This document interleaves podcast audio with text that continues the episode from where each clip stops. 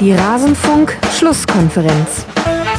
Stimmt es, dass Andi Möller mal äh, verliebt war in ihre Tochter? Habe ich gelesen hier im Buch. Ich hab's auch gelesen, also Ja. ich wusste das. Wusste ich nicht.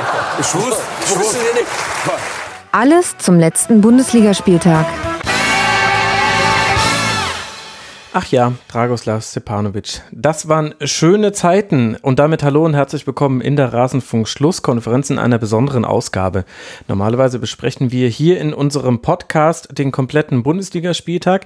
Das hier ist aber eine Ausgabe speziell für alle Eintracht Frankfurt-Fans. Wir wollen heute über das Eintracht Frankfurt-Spiel sprechen, beziehungsweise ihr könnt jetzt gleich hören, was ich, Max Jakob Ost, der Genetzer bei Twitter und Moderator dieser Sendung, mit meinen Gästen zum Eintracht Frankfurt-Spiel besprochen habe. Und ich würde sagen, viel Spaß dabei. Wir hören uns danach nochmal. Wenn euch die ganze Folge interessiert, dann geht auf rasenfunk.de. Da findet ihr die Besprechung aller Spiele. Aber jetzt hören wir uns mal an, was wir zur Eintracht zu sagen hatten. Und los geht's. Meine Güte, es war spät gestern Abend. Vielleicht auch für Borussia Mönchengladbach und seine Gegner Eintracht Frankfurt. Gladbach hat sein Heimgesicht beibehalten und gewinnt nach dem 2 zu 4 in Berlin vor den eigenen Fans gegen Eintracht Frankfurt. Player, Hazard und LW, die machen die Tore, aber zwischendurch, Flo, kam die Eintracht nochmal ran durch den Anschluss von Rebic. Kann diese Phase, in der ein Ausgleich schon kurz möglich schien, also Haller hatte unter anderem da noch eine Seitfallziehenchance, den Frankfurter Fans Hoffnung geben oder war es dafür offensiv dann doch zu harmlos bei nur zwei Schüssen aufs Tor? Ich, also, ich glaube, dieses Spiel ist nicht so eins, wo du danach als Frankfurt-Fan sagst, naja, war jetzt nicht so schlimm, sondern die, die Tendenz geht halt nach wie vor eher so nach unten. Und ähm, die haben, finde ich, halt schon immer durch die individuelle Klasse äh, der Offensivspieler, also was da alles rumläuft, das ist ja wirklich gut. Ähm, angefangen bei Müller, äh, Jovic, äh, Rebic, äh, Kostic, Aller. Ähm, also du will sagen, du hast kommst immer in Situationen, wo du nochmal ein Tor machen kannst, aus einer individuellen Aktion heraus und wo dann eben auch, obwohl du 2-0 schon bei Gladbach hinten liegst, plötzlich nochmal ein Unentschieden möglich ist. Aber das Re der Rest des Spiels hat es irgendwie nicht hergegeben. Also Gladbach hatte eine ganz andere Präsenz, fand ich, einen ganz anderen Hunger, eine ganz andere Gier auch nach vorne und war so für mich halt dann auch der logische Sieger am Ende. Und bei Frankfurt fehlt mir halt schon so ein bisschen das, das Momentum auch aus der Mannschaft heraus, wo ich sage, die fahren nach Gladbach und spielen so ein Spiel, weil sie es gewinnen wollen oder halt auch gewinnen können. Das fehlt mir aktuell irgendwie total. Ja, mir ist auch aufgefallen, also der Spielaufbau von Eintracht Frankfurt war jetzt nicht kein Prunkstück bisher in dieser Saison. Und in dem Spiel war es wieder so, wenn der Gegner Eintracht Frankfurt dazu zwingt, dass er sich entweder risikoreich flach rausspielt oder den langen Ball auf Haller schlägt, dann schlägt Frankfurt immer den langen Ball und dann kannst du zwar den ersten Ball schwer verteidigen gegen Haller, da ist er einfach unglaublich stark, aber ich habe den Eindruck, die, die Gegner haben sich inzwischen wieder besser darauf eingestellt, den zweiten Ball zu verteidigen, zumindest hat das Gladbach sehr gut gemacht. Äh, Trapp und Abraham haben alleine zusammen 40 lange Bälle geschlagen, die gingen fast alle auf Haller. Also Gut, Ja, aber das hat natürlich steht- aber zum Beispiel ja. gegen Leipzig überragend funktioniert. Ne? Also es, es funktioniert halt auch nicht jeden Tag, aber Leipzig erste Hälfte, äh, wenn ich mich recht erinnere, hat äh, Aller gefühlt ungefähr 80 Prozent dieser Bälle gepflückt und sauber weiterverarbeitet. ja, das stimmt. Also äh, so, und jetzt, äh, natürlich waren die Gladbacher darauf eingestellt, äh, das ist ja klar. Und es funktioniert halt auch nicht jedes Mal. Bei Frankfurt wird es halt dann schwierig, wenn, wenn sie die zwei Außen überhaupt nicht einbinden können, weil das ist ja sozusagen die, das ist ja die Stärke oder das, das Prunkstück dieser Mannschaft. Also Kostic und, und, und Müller. Und ich kann mich jetzt ehrlich gesagt an keinen oder kaum Aktionen von den beiden gestern erinnern. Wenn die beiden sich überhaupt nicht ins Spiel einschalten können, dann hat Frankfurt nicht mehr viel Waffen. Also dann ist es relativ übersichtlich. Ähm, Ja. und dass sie, sagen wir mal, auf der Doppelsechs äh, schon eine kleine Schwachstelle haben, jetzt so im Vergleich zum Bundesliga, zum, zu, zur guten Bundesliga-Klasse. Also, äh, und eigentlich auch e egal in welcher Besetzung. Also, da sind sie einfach nicht so wahnsinnig gut aufgestellt, sagen wir es mal so. Äh, vor allem, wenn sie dann gegen einen Kramer in, in gegen einen aufgezogenen Kramer äh, ran müssen, der äh, quasi wochenlang auf diesen Tag hingefiebert hat. Äh, Also das dann- aufgezogen wie eine Spieluhr oder aufgezogen, Ja, ja. wenn ich meine Zwillinge ärgere? Äh, nee, äh, wie eine, wie eine, äh, wie eine Spieluhr. Schönes Okay. Bild, ja. Ähm, und, und er hat schön gespielt gestern. Also das war äh, sehr energiegeladen von ihm. Ähm, hat, hat wunderbar reingepasst in diese Mannschaft, hat, äh, hat irgendwie so das ausgestrahlt, dass er das unbedingt jetzt allen zeigen möchte, ähm, dass er auf der Bank nichts verloren hat. Und äh, so ähnlich kann man das dann auch, also so hat sich auch angefühlt, würde ich sagen.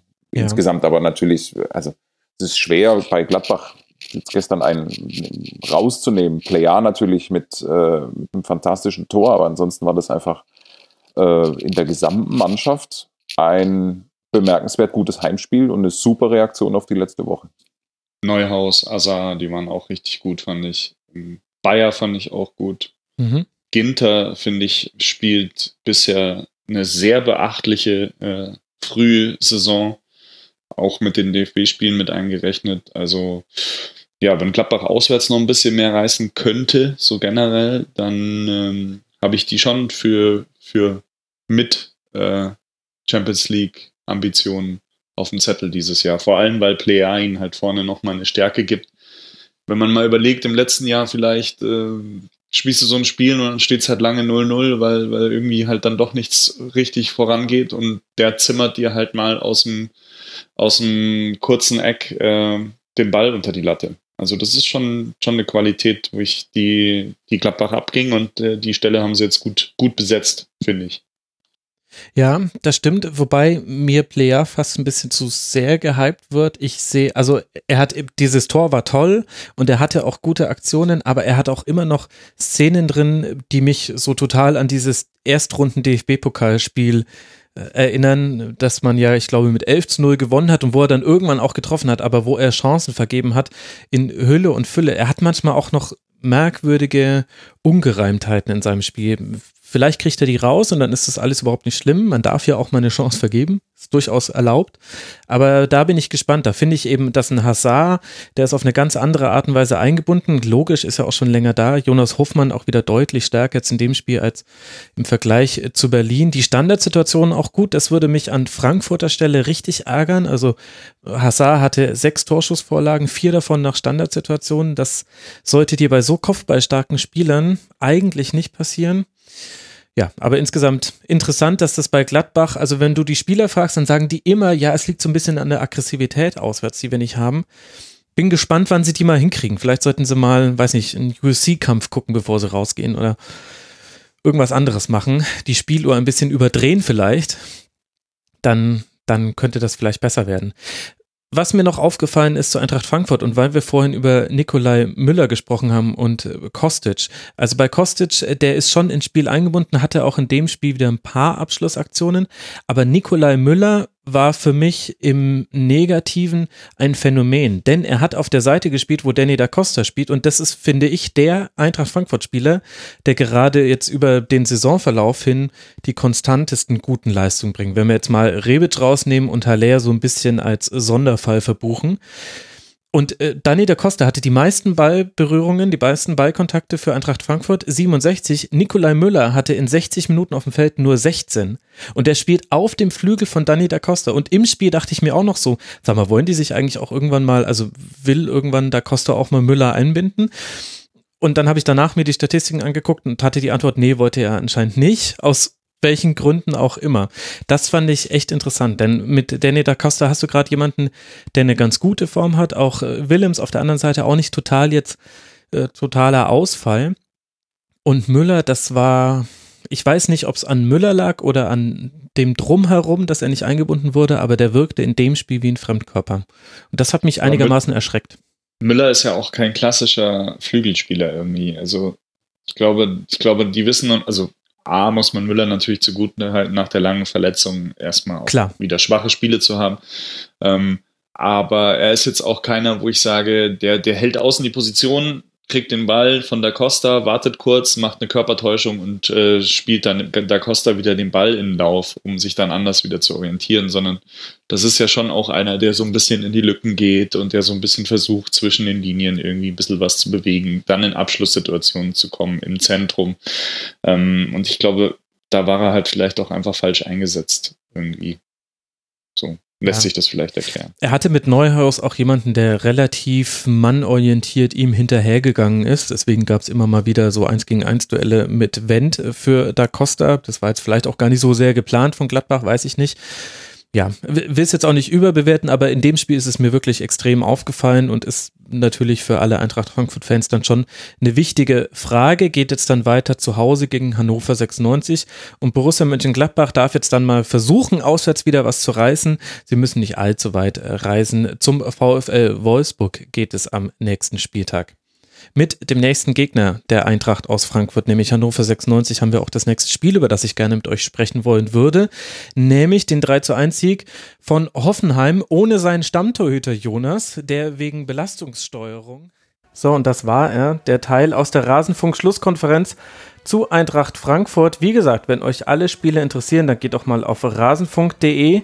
Da findet ihr unsere ganze Spieltagsbesprechung und noch viel mehr. Wir sprechen auch immer wieder über europäische Top-Ligen.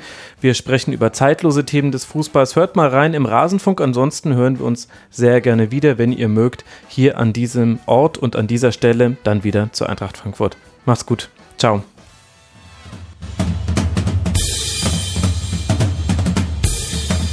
Das war die Rasenfunk-Schlusskonferenz.